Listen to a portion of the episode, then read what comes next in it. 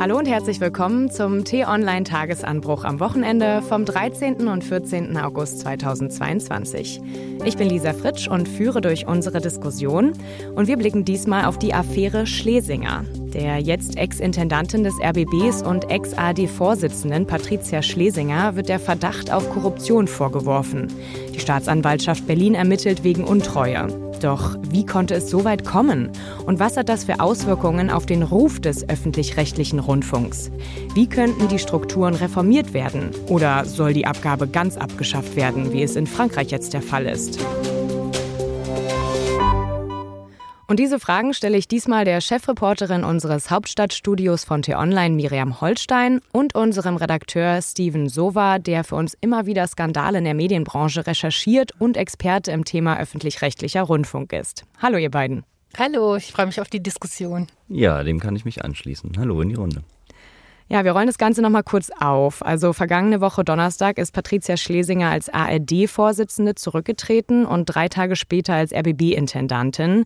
Es gab immer mehr Vorwürfe. Einerseits zum Ausbau ihrer Chefetage beim RBB im Wert von 650.000 Euro, dann zu ihrer eigenen massiven Gehaltserhöhung von 16 Prozent und andererseits soll sie mit dem Vorsitzenden des Verwaltungsrats des RBB, Wolf-Dieter Wolf, lukrative Beraterverträge vereinbart haben.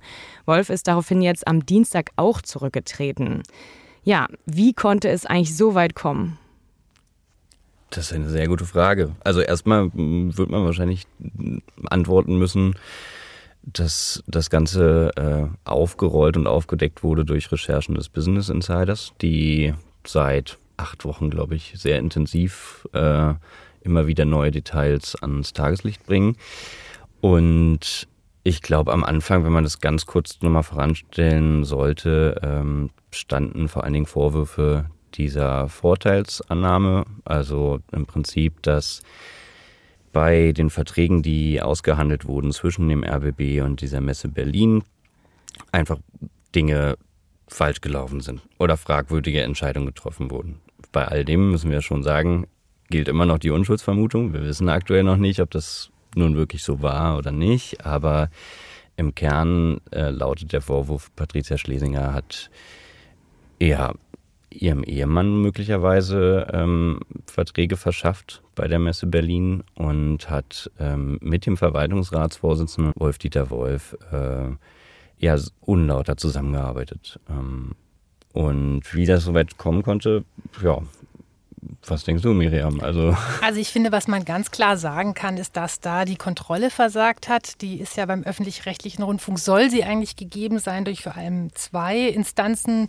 den Rundfunk, äh, Rundfunkrat und den Verwaltungsrat. Und äh, das scheint hier nicht äh, funktioniert zu haben oder ich sage jetzt mal vorsichtig diplomatisch nicht optimal. Und da stellt sich natürlich die Frage, ist es was Strukturelles, äh, was die alle Rundfunkanstalten betrifft?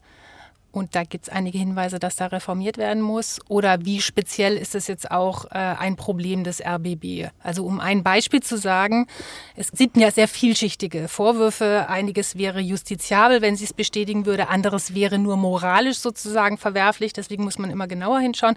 Ein Vorwurf ist ja, dass sie für wahnsinnig viel Geld die Etage, in der sie ihr Büro hat, äh, sanieren lassen. Und da ist es so, dass alles, was über 200.000 Euro als Ausgabe ist, eigentlich vom Verwaltungsrat genehmigt werden muss.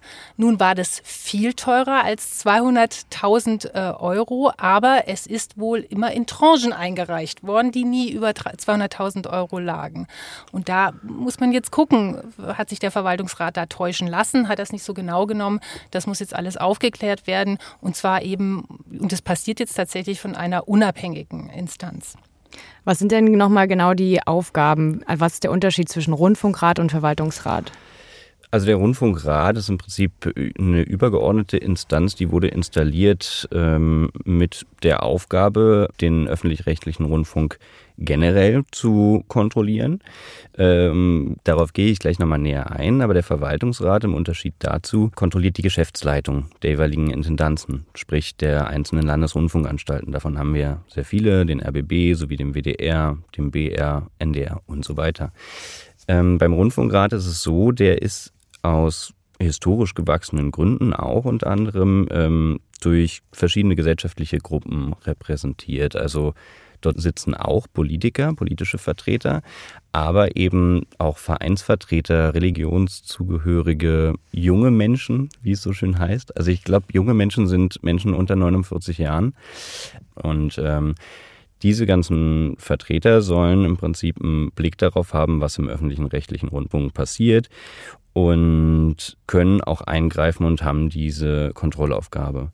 Ähm, aber das ist sozusagen im Unterschied zum Verwaltungsrat halt ne, sehr schwierig, weil wie ich schon gesagt habe, diese Gruppen müssen sehr divers dort aufgestellt werden und sie werden nicht unbedingt nach fachlicher Kompetenz im Hinblick auf Kontrolle eingerichtet, sondern man kann vielleicht ein bisschen abfällig sagen, auch ein bisschen nach Proports. Also da muss halt der noch entsandt werden und da kommt halt hier noch jemand, ein Vertreter rein und so weiter. Da wird jetzt nicht vorher ein Bewerbungsgespräch geführt, ähm, ob der jetzt ein guter Controller ist oder nicht. Das äh, ist vielleicht, und darauf werden wir wahrscheinlich noch eingehen, ähm, auch ein Ansatzpunkt, der auf jeden Fall verbesserungswürdig ist. Und ganz kurz noch, dann äh, bin ich auch fertig, Verwaltungsrat ähm, ist dann eben pro Landesrundfunkanstalt ähm, speziell eingerichtet und die sollen, so wie das, wenn ich jetzt recht informiert bin, da würde mir vielleicht jemand aus der Wirtschaft auch widersprechen, aber bei einem Aufsichtsrat ist äh, so eingerichtet, dass er denjenigen, die über das Geld bestimmen, auf die Finger schaut, ob da eben auch alles mit rechten Dingen zugeht, sprich der Intendanz und der Geschäftsleitung. Also ist der genau auch dafür zuständig eigentlich, was jetzt passiert ist, am meisten. Genau, und deswegen ist es natürlich an dieser Affäre so besonders absurd, dass der Name Wolf Dieter Wolf dort auftaucht, weil er der Verwaltungsratsvorsitzende war. Und ähm, ehrlich gestanden ist es auch ein bisschen fragwürdig, dass er mit doch erheblichem zeitlichem Abstand erst zurückgetreten ist. Also sprich, nachdem Frau Schlesinger schon den ARD-Vorsitz abgegeben hatte und dann erst nochmal mehr als 48 Stunden später, nachdem sie den RBB-Intendantenposten abgegeben hat, erst dann hat er sich auch entschieden, den Verwaltungsratsvorsitz abzugeben. Davor hat er ihn nur ruhen lassen. Ähm, da fragt man sich schon, wie soll so eine Affäre aufgeklärt werden, wenn derjenige, der da offensichtlich schon auf dem Papier genau zwischen den Strängen steht, ähm, irgendwie sein Amt nur ruhen lässt. Das ist natürlich ähm, ja, längst überfällig gewesen und zum Glück dann auch passiert. Ähm, ja, so ein bisschen wie ein Kartenhaus, das in sich zusammenfällt, so Step by Step. Ähm, es gibt ja auch jetzt echt eine große Frust und Wut bei den Angestellten und freien Mitarbeitern des RBBs und es gibt auch eine Art Umdenken, wie die Vertreterin der Freien im Übermedien-Podcast sagte, Dagmar Bettnarek. Auf jeden Fall, glaube ich, waren wir uns noch nie so einig wie jetzt, dass es ohne uns auf keinen Fall mehr geht. Das ist, dass wir uns nicht mehr damit abspeisen lassen. Irgendwelche Gremien entscheiden irgendwas und wir kriegen das dann vorgelegt und machen ein Häkchen dran. So wird es nicht mehr laufen. Ja, was meint ihr? Was äh, müsste sich ändern in der Struktur auch der Gremien oder des ganzen RBBs oder sogar des ganzen öffentlich-rechtlichen Rundfunks? Wie könnte eine Reform aussehen? Also ich wollte äh, eine Sache zu den Freien sagen, weil ich glaube, das ist auch äh, der, der Punkt, warum es jetzt so wahnsinnigen Frust gibt. Weil gerade beim RBB, bei anderen äh, äh, Rundfunkanstalten auch, aber insbesondere beim RBB, die Freien immer wieder auch auf die Straße gegangen sind, um dagegen zu protestieren, dass sie irgendwie schlecht bezahlt werden, dass sie keine Bestandsgarantie äh, bekommen, dass sie da wirklich viel schuften und trotzdem wie so Schachfiguren hin und her geschoben werden. Und es wurde immer damit begründet, dass gespart werden muss im öffentlich-rechtlichen Rundfunk. Und jetzt erleben Sie, dass die Intendantin sozusagen, da gilt so ein bisschen das Motto, wenn es zutrifft, äh, der Fisch stinkt vom Kopf her, dass die Intendantin die Maßstäbe, die sie anderen vorgegeben hat, selbst kein bisschen eingehalten hat. Und da ist bei den Freien der Frust sehr groß und bei den Festangestellten ist der Frust sehr groß, weil mit null Transparenz an diese Sache rangegangen wurde.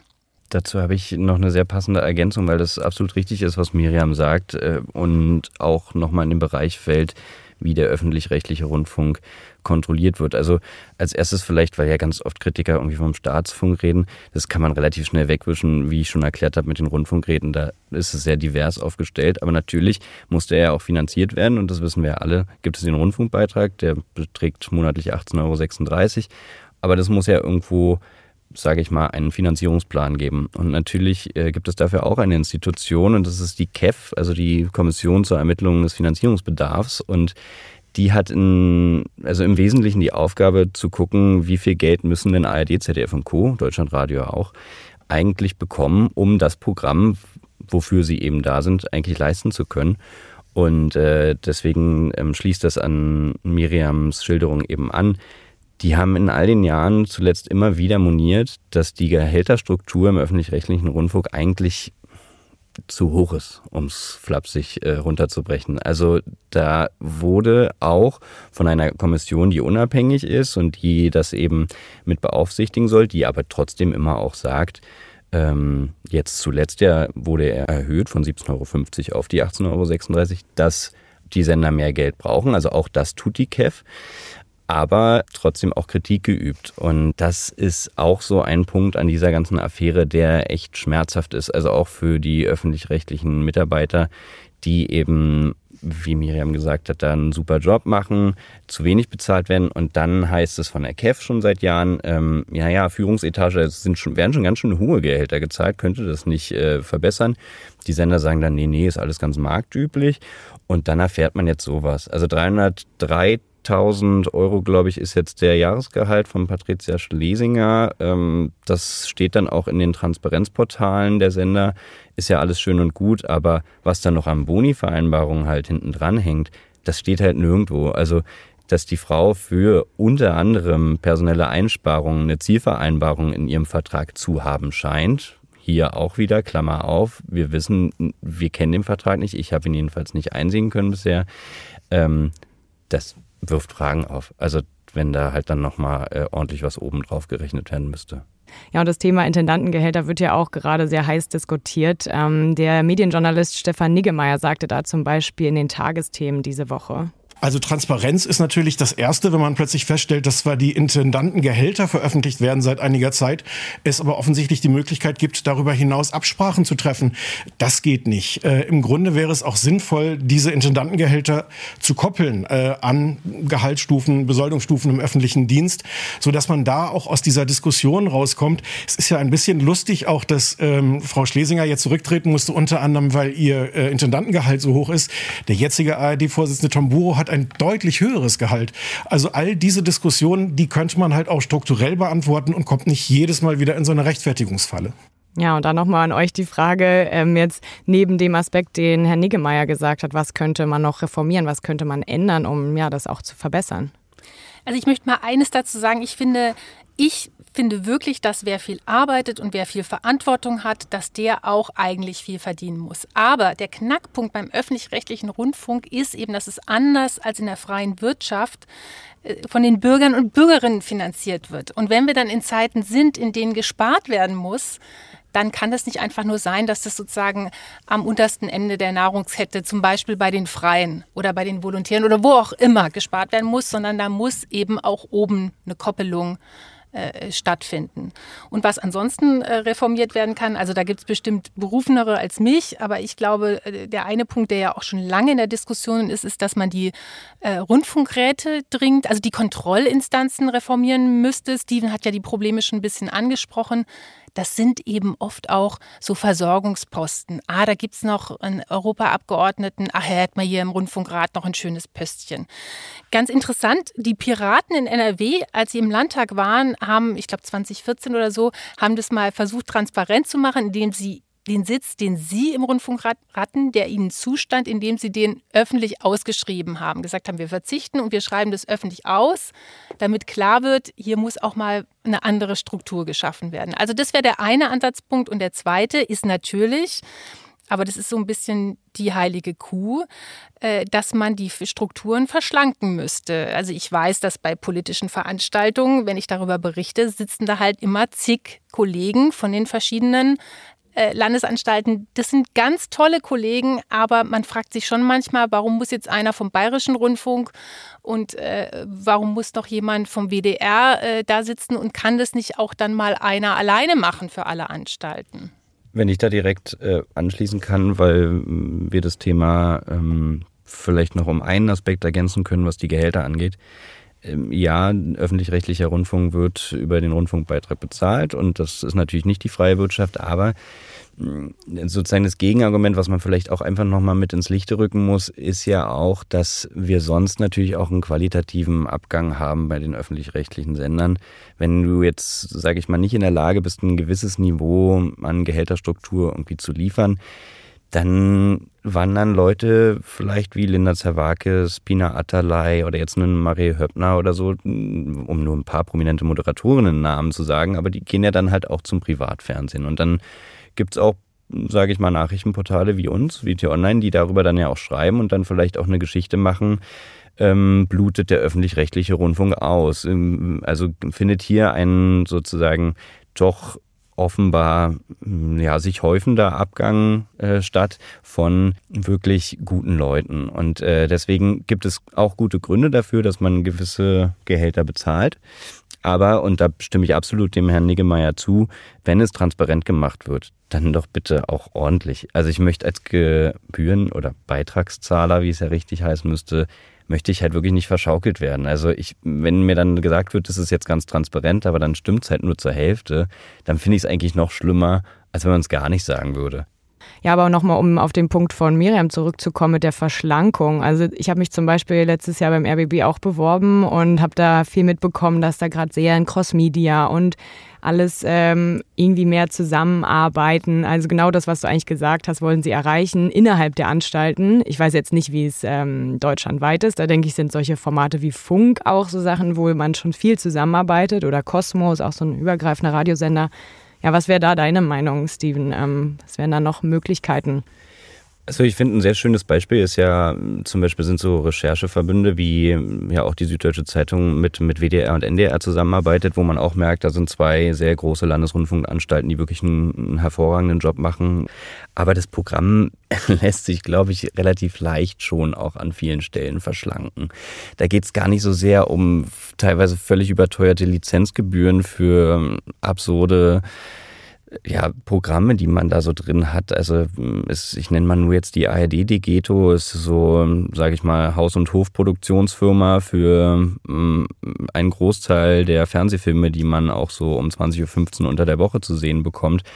Und ähm, ich glaube, da lässt sich trefflich auch über die Qualität streiten und also die Relevanz mancher dieser Sachen. Ähm, natürlich, das ist Fakt, ist äh, diese Grundversorgung, die ja im Rundfunkstaatsvertrag steht und geregelt ist, nicht nur dafür da, Informationen und Nachrichten zu senden, sondern auch Unterhaltung. Aber die Argumente der Kritiker ist vor allem, zielen vor allem immer darauf ab, warum brauche ich 15, übertrieben gesagt, es sind nicht 15, aber so kommt es einem vor, verschiedene Tierdokus, Tiersendungen äh, aus eben den einzelnen Landesrundfunkanstalten. Also warum muss man in den Leipziger Zoo, in den Berliner Zoo, in den Hamburger Zoo und so weiter fahren und dort Sachen produzieren? reicht da vielleicht auch eine. Also es ist vielleicht dann auch gar nicht spannend genug, weil Privatfernsehen schaut sehr, sehr stark immer auf die Quote und wenn man so wie ich, ich komme ja aus dem Unterhaltungsressort, dann auch mit vielen Schauspielerinnen und Schauspielern zu tun hat und äh, Fragen stellt, ist es halt auch bei Leuten, die für einen Tatort arbeiten oder so, immer wieder so, dass die sagen, ja, bei uns wird immer auf die Quote geschaut. Aber wenn man das hört, dann stellt man sich schon die Frage, naja, wenn die im öffentlich-rechtlichen Rundfunk wirklich so auf die Quote schauen und danach ja auch ihr Programm ausrichten, weil sie wollen ja einen Zuschauerzuspruch, um die Legitimation auch zu haben für ihr Programm, warum werden dann Sendungen gezeigt, die unter der Wahrnehmungsgrenze laufen? Da, glaube ich, kann und muss man auch wirklich ein bisschen ran ans Programm. Absolut, guter Punkt. Jetzt aber noch mal kurz, um auf die Affäre Schlesinger zurückzukommen. Was meint ihr denn, wie hat da der RBB und auch der öffentlich-rechtliche Rundfunk reagiert? Also ich war am Anfang ein bisschen skeptisch, weil natürlich äh, Chefs mit oder Chefin mit ähm, sehr viel Macht natürlich dann auch, und das ist auch was ganz Natürliches, immer so Strukturen errichten, im Grunde so ein Buddy-System um sich rum, was dann die Aufklärung natürlich äh, eigentlich noch erschwert. Und äh, ich dachte, beim RBB könnte auch schwierig werden, aber man muss wirklich sagen, die Kolleginnen und Kollegen machen da einen super Job. Also es hat ja mehrere Abendschau-Interviews äh, gegeben mit den eigenen Leuten, mit Mitgliedern des eigenen Verwaltungsrats, wo die Moderatoren kein Blatt vor den Mund genommen haben, wo sie ganz kritisch nachgefragt haben. Und ich finde, wenn irgendwas jetzt in der Krise helfen kann, dann, dass die Mitarbeiter und Mitarbeiterinnen da auch so viel Mut beweisen. Ich finde auch, das ist absolut bemerkenswert, mit welcher ähm, Transparenzoffensive sie da zu Werke gehen und mit welchem Engagement. Und löblich zu erwähnen ist ja auch die Recherche-Taskforce, die der RBB dort jetzt eingerichtet hat. Und der RBB an sich ist ja auch absolut in der Lage, sowas zu tun. Der hat richtig gute Leute. Also die produzieren sowas wie Kontraste, eines der besten Polit- und Recherchemagazine, die so in der ARD laufen. Und da muss man schon sagen, das ist im Prinzip das, was Zuschauerinnen und Zuschauer vom öffentlich-rechtlichen Rundfunk erwarten. Die wollen jetzt, dass dort aufgeklärt wird. Und das ist jetzt natürlich eine Flucht nach vorne, aber auch absolut notwendig. Und ähm, vielleicht ist es auch gar nicht so selbstverständlich, dass sie es so tun, wie sie es jetzt tun, weil wenn man sich anschaut, was Patricia Schlesinger noch vor so anderthalb, zwei Wochen im Interview mit dem Tagesspiegel gesagt hat, wo sie sich sehr darüber aufgeregt hat, dass Teile ihres Hauses und Mitarbeiter des RBB äh, jetzt an die Presse gehen, dann ähm, ist es eben umso schöner zu sehen, dass sie das jetzt einfach in eigener Initiative tun, bei sich im Sender, im eigenen Programm. Weil natürlich ist es ein Unding, wenn sich eine Intendantin, die übrigens früher bei Panorama gearbeitet hat, also einem absoluten Nachrichtenmagazin vom NDR mit äh, Ruf und Rang, hinstellt und sagt, äh, Mitarbeiter ähm, plaudern hier, die sollen sich mal lieber in unserem hausinternen Whistleblower-System melden. Ähm, also kein Mitarbeiter ist das vorgeschrieben. Wenn die Missstände auffallen, dann kann er das auch tun, wenn zumindest wenn er kein Vertragswerk verletzt, dass er irgendwelche, weiß nicht, persönlichen Daten oder sonst irgendwas weiterreicht. Deswegen ja. Aber das ist wieder diese Doppelmoral. Ne? Sie hat damals den ARD-Vorsitz übernommen und hat in Interviews gesagt, eines der großen Ziele ist Meinungsvielfalt. Wir wollen abbilden, was in der Gesellschaft so los ist. Und wenn man das dann nicht mal im eigenen Sender zulässt, auch aus Angst, dann ist es einfach ein ganz schlechtes Zeichen diese ganzen Sachen haben ja auch Auswirkungen auf den generellen Ruf vom öffentlich-rechtlichen Rundfunk. Er ist einfach massiv unter Druck jetzt momentan. Und dass der Schaden so immens ist, das sagte auch Medienjournalist Stefan Niggemeier, den wir schon gehört haben im gleichen Interview mit den Tagesthemen. Na, der Schaden ist immens. Also zum einen, weil sich natürlich äh, viele Vorurteile, die man über den öffentlich-rechtlichen Rundfunk hat, da scheinbar bestätigt sehen. Auch da, ja, man muss abwarten, was dann tatsächlich wirklich bewiesen wird. Aber insgesamt ähm, ist das schon ein, ein Bild, was im Grunde gezeichnet wird, dass jemand da ja relativ abgehoben auch von der Gesellschaft, auch von den Leuten, für die sie da sein soll, irgendwie agiert. Und das mit den Vorurteilen bekräftigt ja auch wieder bestimmte politische Gruppen. Ähm, wenn wir jetzt zum Beispiel mal ein bisschen außerhalb von Deutschland gucken, auf Frankreich hatte ich ja auch in der Einleitungsfrage gestellt. Ähm, dort wurde jetzt die Abgabe für den öffentlich-rechtlichen Rundfunk komplett abgeschafft und wird jetzt über die Mehrwertsteuer eingezogen. Wäre das denn denkbar in Deutschland? Ja, also das ist so eine wirklich immer wieder neu aufkommende, aber eigentlich total alte Diskussion. Und ich weiß, dass das wahrscheinlich auch gute Argumente dafür gibt, dass es in Frankreich so passiert, aber auch da gibt es Kritik dran und auch das wird ja als Mogelpackung zum Beispiel bezeichnet, weil letztendlich ja gar nicht klar ist, ob jetzt die Bürgerinnen und Bürger wirklich dadurch entlastet werden. Also ob die im Portemonnaie am Ende mehr Geld dadurch haben, dass es jetzt steuerlich auf einmal geltend gemacht wird oder eben durch eine spezielle Abgabe. Und bei uns in Deutschland gibt es eben gute Gründe dafür, dass es nicht über Steuern eingezogen wird. Klar ist es, historisch ist es eben gewachsen, so nach dem Vorbild dieser BBC, dass man gesagt hat, das, was uns im Faschismus passiert ist mit Staatspropaganda, das wollen wir auf gar keinen Fall. Wir wollen einen unabhängigen Rundfunk haben und der soll eigentlich nicht nach dem guten Willen unserer aktuellen Regierung irgendwie von dem abhängig sein im Prinzip was ich persönlich, um da nur meine Meinung zu sagen, auch gut finde, weil ich das mit der steuerlichen Eintreibung einfach nicht sehe und eigentlich auch nicht möchte. Ich möchte nicht, dass das irgendwie im Haushalt äh, ein eigener Posten wird und letztendlich der aktuelle Bundesfinanzminister darüber den Daumen heben kann und sagen kann, ja, hier sparen wir jetzt mal ein, weil wir brauchen das Geld für was anderes. Nee, es gibt ja immer die Forderung, ja, warum dann nicht ganz abschaffen? Also irgendwie ist nicht reformfähig und so, wäre doch alles besser, sollen da halt mal selbst das Geld verdienen. Ich finde, was das total verkennt ist, der Auftrag des öffentlich-rechtlichen Rundfunks, der leitet sich aus Artikel 5 Grundgesetz ab, in dem es nicht nur um die Meinungsfreiheit geht, sondern es geht eben auch um die Freiheit, sich umfassend zu informieren. Und dafür brauchen wir ein Angebot. Und das letztendlich können das, können das die Privaten gar nicht liefern in dem Ausmaß, weil sie natürlich immer äh, wirtschaftlich orientiert sein müssen. Sie müssen immer auf das schauen, was ihnen Geld bringt, was ihnen Klicks bringt, was ihnen Zuschauer bringt. Und da brauchen wir eine unabhängige Instanz, die die Freiheit hat, ohne auf diese wirtschaftliche Notwendigkeit zu schauen, versucht, und das ist auch der Auftrag für den öffentlich-rechtlichen Rundfunk, den Meinungspluralismus in seiner ganzen Vielfalt abzubilden. Und ich glaube, da ergibt sich dieses Spannungsfeld und deswegen ist jetzt auch der Image-Schaden so groß, weil wir eben jetzt ein paar gesellschaftliche Krisen hinter uns haben mit Flüchtlingskrise und jetzt mit der Pandemie und jetzt mit dem Ukraine-Krieg.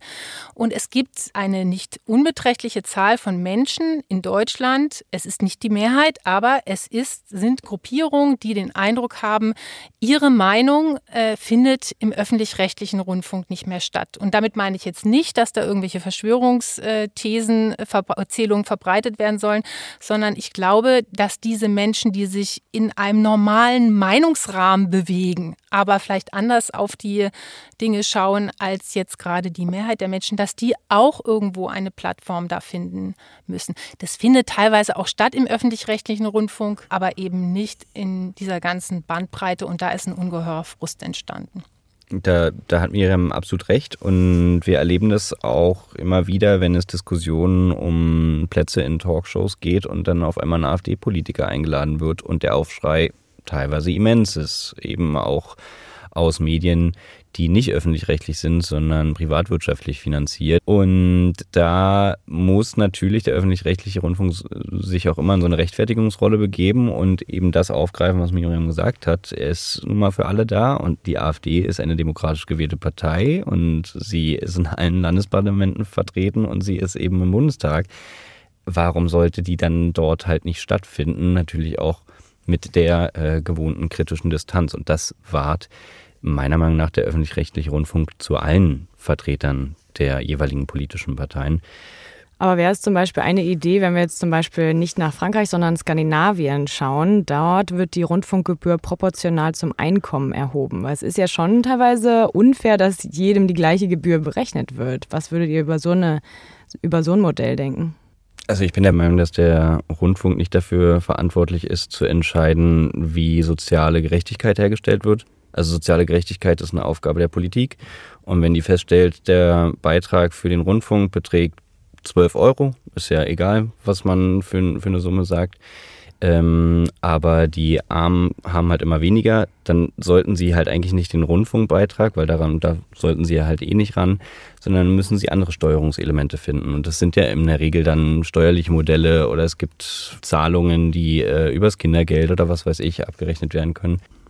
Vielleicht noch eine kleine Anekdote am Rande, weil ja oft von den Gegnern des öffentlich-rechtlichen Rundfunks äh, so getan wird, als sei das ein spezifisches deutsches Problem. Erstmal, die Diskussion gibt es überall. Ich glaube, das ist ganz normal. Aber die Schweiz die ähm, ja relativ regelmäßig Volksabstimmung macht, hat 2018 über ihr Modell, was dem Deutschen sehr ähnlich ist mit den Rundfunkbeiträgen, eine Abstimmung gemacht. Und da haben über 70 Prozent der Befragten für die Beibehaltung des Rundfunkbeitrags gestimmt. Also es gibt gar nicht so eine eindeutige Stimmung gegen äh, dieses Modell und nur die Deutschen sind zu doof und haben es noch nicht kapiert.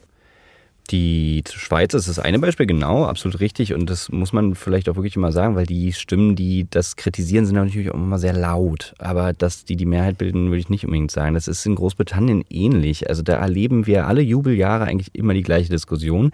Da ist es tatsächlich so, dass so, ein, äh, so eine Vereinbarung über den aktuell so bei 190 Euro etwa liegenden Rundfunkbeitrag pro Jahr immer für zehn Jahre gleich ähm, festgelegt wird. Und äh, wir haben das schon 2005 erlebt, dass die vor allen Dingen da auch immer eher konservativen Kräfte gesagt haben, muss abgeschafft werden, 2012 ist Schluss.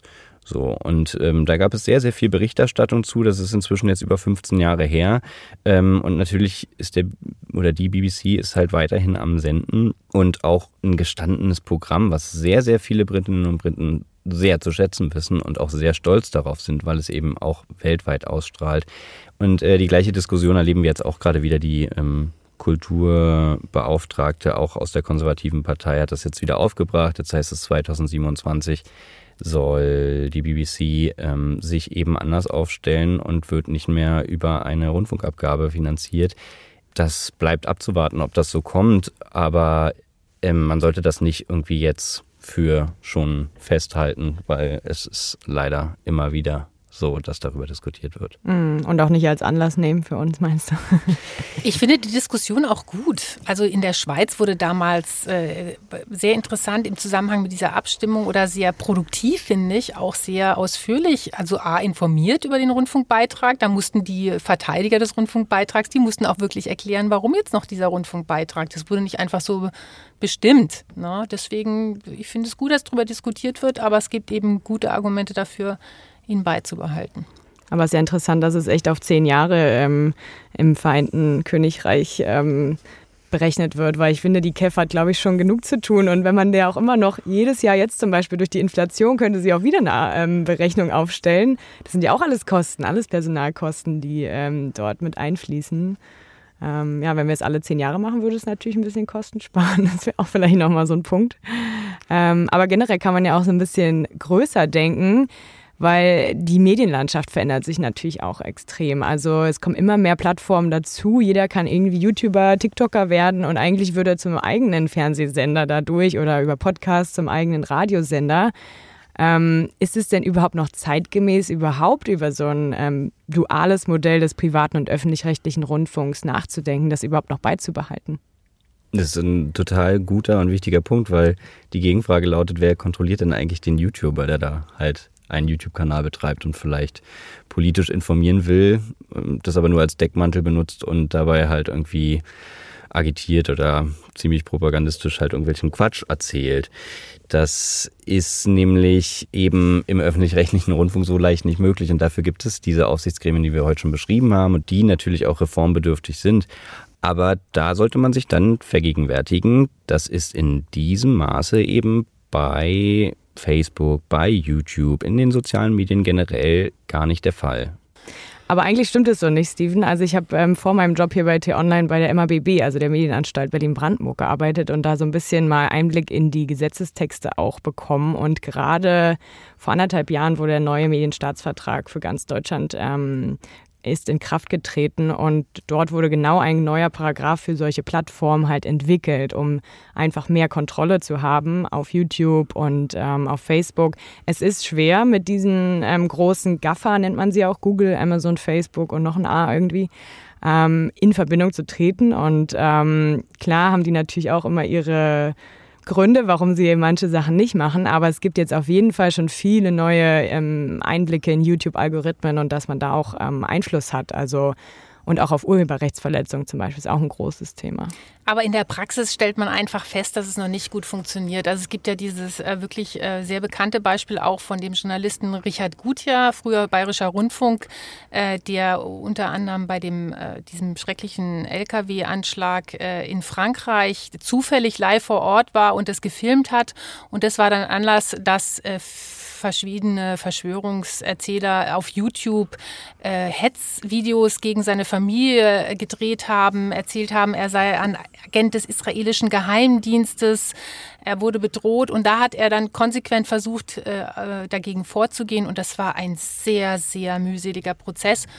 Und auch man, man erlebt es auch auf Twitter, wenn da äh, falsche Sachen, grob falsche Sachen behauptet werden oder wenn da Beleidigungen ausgesprochen werden, man meldet, es passiert halt sehr selten was. Also die Kontrolle ist vielleicht in der Theorie äh, da, aber in der Praxis funktioniert es oft nicht. Aber weil du ja vor allen Dingen gesagt hast, ob es noch zeitgemäß ist, weil ja heute letztendlich jeder seinen eigenen Rundfunksender im Prinzip sein kann, ist es ja vielleicht da, und ja, ich mag da nicht richtig liegen, was die juristische oder die politische gerade aktuelle Situation angeht, aber was ich vielleicht auch meine und sagen will, ist, so Redaktionen, die zusammenarbeiten, sind in sich ja schon auch mit verschiedenen Kontrollmechanismen versehen. Und dort wird eben nicht ich sage es jetzt ganz salopp, jeder Unsinn über den Äther gesendet, sondern es ist da schon auch wichtig, dass ja genau ein, ein Redakteur am Ende auch nochmal eine Sendung abnimmt. Und äh, wenn das eben teilweise nicht passiert, ob das in sozialen Medien ist oder eben bei YouTube-Formaten, dann kann das zu Problemen führen, weil manchmal Sachen als faktisch dargestellt werden und nicht irgendwie im Konjunktiv, die aber einfach nicht der Wahrheit entsprechen. Und äh, das sollte man eben auch bedenken dabei. Deswegen finde ich es schon immer noch, und das ist die Antwort auf die Frage, äh, berechtigt, einen öffentlich-rechtlichen Rundfunk zu haben, auch wenn heutzutage sich die Möglichkeiten verändert haben. Hm, ja, ich glaube, da sind wir auch noch ganz am Anfang, ähm, was die Sache mit den sozialen Medien und auch YouTube angeht. Ähm, und wir sind jetzt auch am Anfang, dass der öffentlich-rechtliche Rundfunk sich ändert. Ähm, denn ihr habt auch schon ein paar sehr gute Beiträge, finde ich, jetzt gesagt. Ähm, ich danke euch für eure Erklärungen und Meinungen zum Thema. Und wenn Sie, liebe Hörerinnen und Hörer, auch noch Ihre Meinung zu dem ja, sehr heiß diskutierten Thema abgeben wollen, das können Sie gerne über die folgende E-Mail-Adresse machen podcasts.t-online.de. Die Adresse finden Sie auch nochmal in den Show Notes. Und vergessen Sie auch nicht, unseren Podcast auf Spotify, Apple Podcasts und Co. zu folgen. Dann verpassen Sie keine Folge. Oder Sie können uns auch jetzt auf unserem neuen T-Online YouTube-Channel abonnieren. Dort gibt es die Tagesanbruchfolgen jetzt auch zum Hören. Und damit verabschieden wir uns und wünschen Ihnen ein schönes Wochenende. Tschüss und ja, danke fürs Zuhören. Tschüss.